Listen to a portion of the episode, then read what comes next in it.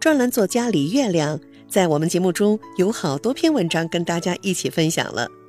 因为一般人不敢说的事情，害怕别人笑话的事情，他都会原原本本、不回避、不绕弯子、不拔高，老老实实的说出来。今天又推荐一篇他写的文章，《孩子，我为什么要逼你读书？》听了这个文章的题目就知道，是他和孩子交流以文字的方式。为什么要逼着他孩子读书呢？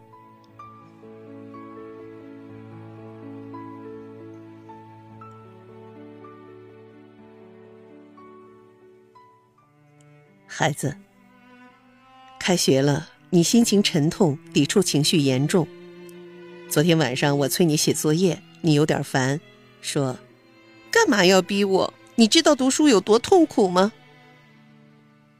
我当然知道，孩子，但我哪怕不逼你吃饭，也得逼你读书，再痛苦也没商量。我活到现在这个年纪了。二十岁的时候，很多观念都被彻底颠覆了。可就是一定要好好读书这件事，我大概会坚持到死。前几天，我和朋友们玩笑似的算过一笔账：一个孩子从小学到本科毕业，一共十六年。如果这十六年不读书花钱，再出去赚钱，那么里外至少是五十万。可是。几乎所有家长都宁可放弃这五十万，也要强制孩子苦哈哈的去上学。对，我们又不傻，为啥非得干这种不讨好的事情呢？那是因为，读书是回报最高的投入，是世上最光明、最好走的路。你必须和我一样坚信，读书有用。第一。当然，读书能学知识，这是开学第一天老师告诉你的，也是现在你能脱口而出的标准答案。但我想你其实并不知道知识的真正用处，除了在试卷上得高分那我现在告诉你，现在你眼里的死知识，将来都会活过来。你现在学到“旋转”这个词。将来它会出现在洗衣机说明书上，你就能懂。如果说明书上所有的字你都懂，你就能顺利的学会使用洗衣机，而不是像隔壁目不识丁的奶奶一样，用手机要女儿教一星期才勉强会拨电话，用电饭锅的时候打电话给厂家，扯着嗓子问了四十分钟也没搞明白，到最后他和客服双双崩溃。语文课上认的那些字，除了能帮你看懂说明书，也能让你恰到好处地表达自己的思想。比方说，将来向老板做汇报，给恋人写情书。数学课上那些公式，能让你在买房子的时候迅速地算出首付、税费是贷款还是全款更合适。地理课上学到的常识，让你知道哪里的鱼最好吃。哪里的咖啡最好喝？美术课上学的审美，让你知道穿衣服紫配黄会很丑，粉配金是大忌。知识就是你活在这世界的工具，当你的工具仓库里应有尽有，你一定能活得得心应手。远行你有飞机，渡河你有轮船，去郊区你有越野车，而。如果你知识匮乏，就等于连破木船都没有。那么三米宽的河就能挡住你，百里之外的地方你一辈子都去不了。我不敢说你现在学的所有知识都有用，但相当大的一部分会让你受益终生。到最后，你可能忘了“百分比”这个词是语文老师还是数学老师教的。但你会无数次的用到它，甚至还离不开它。第二，读书多的人赚钱多。现在呀，好多人都喜欢哗众取宠、唱反调，你说读书好，他就煞有其事地告诉你，哪个哪个硕士生在给小学毕业的老板打工，或者哪个老太太卖烧饼赚了三套房，而谁家儿子博士毕业还在租房住。这种事情存在吗？当然，但这是特例。拿特例去推导常理，一点都不科学。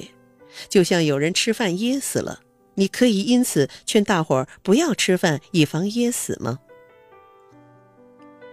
我们必须正视这样的事实：靠卖烧饼赚三套房的人，凤毛麟角；更多坐拥三套房甚至十三套房的是高学历的人。口说无凭，我特意去查了统计数据。硕士学历以上的家庭比高中学历家庭的富豪比例高三十倍，博士学历的人比高中学历的平均收入高六倍。也就是说呀，如果你高中毕业，月收入四千，那么你读到博士的同学大概月薪两万四。我不是庸俗的人，但必须认真告诉你，对我们平常人来说，钱真的很重要。钱不一定是幸福之源，但没钱很可能是痛苦之源。现在，你花我的钱没啥感觉，将来你长大成人，不再依附于我，就会知道钱是生活里多么重大的事项。万一钱非常不够花，会有多惨？你可能为了省一块钱走三站地，可能不敢赴同学的饭局。因为下次回请不起，可能因为交不起房租，今天都不知道明天住哪里。还有，将来你结了婚，就算对方是最爱的那个人，你们也可能会面临层出不穷的矛盾，而穷可能会严重加剧矛盾。假如没钱，你们可能会为对方买了两斤新鲜樱桃，吵翻天。为亲戚来了洗澡浪费水而怄气一周，类似的事情不胜枚举。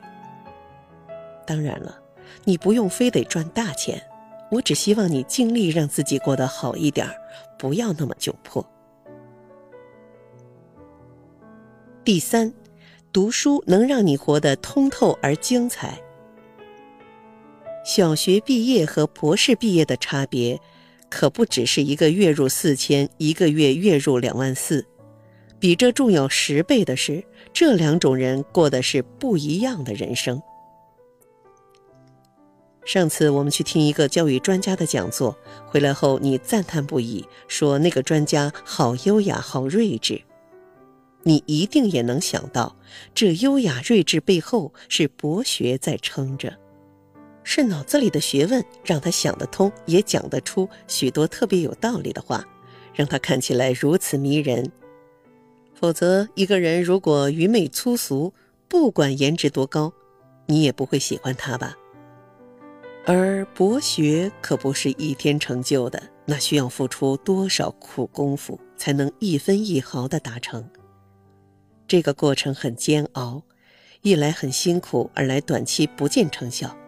很多人就是因此放弃了。就像你现在学呀学呀，但也并不清楚学这些有什么用，所以烦躁气馁，找不到意义。我觉得你也不用非得搞清楚，你只要知道你认的每个字、学的每个数学符号都有用就行了。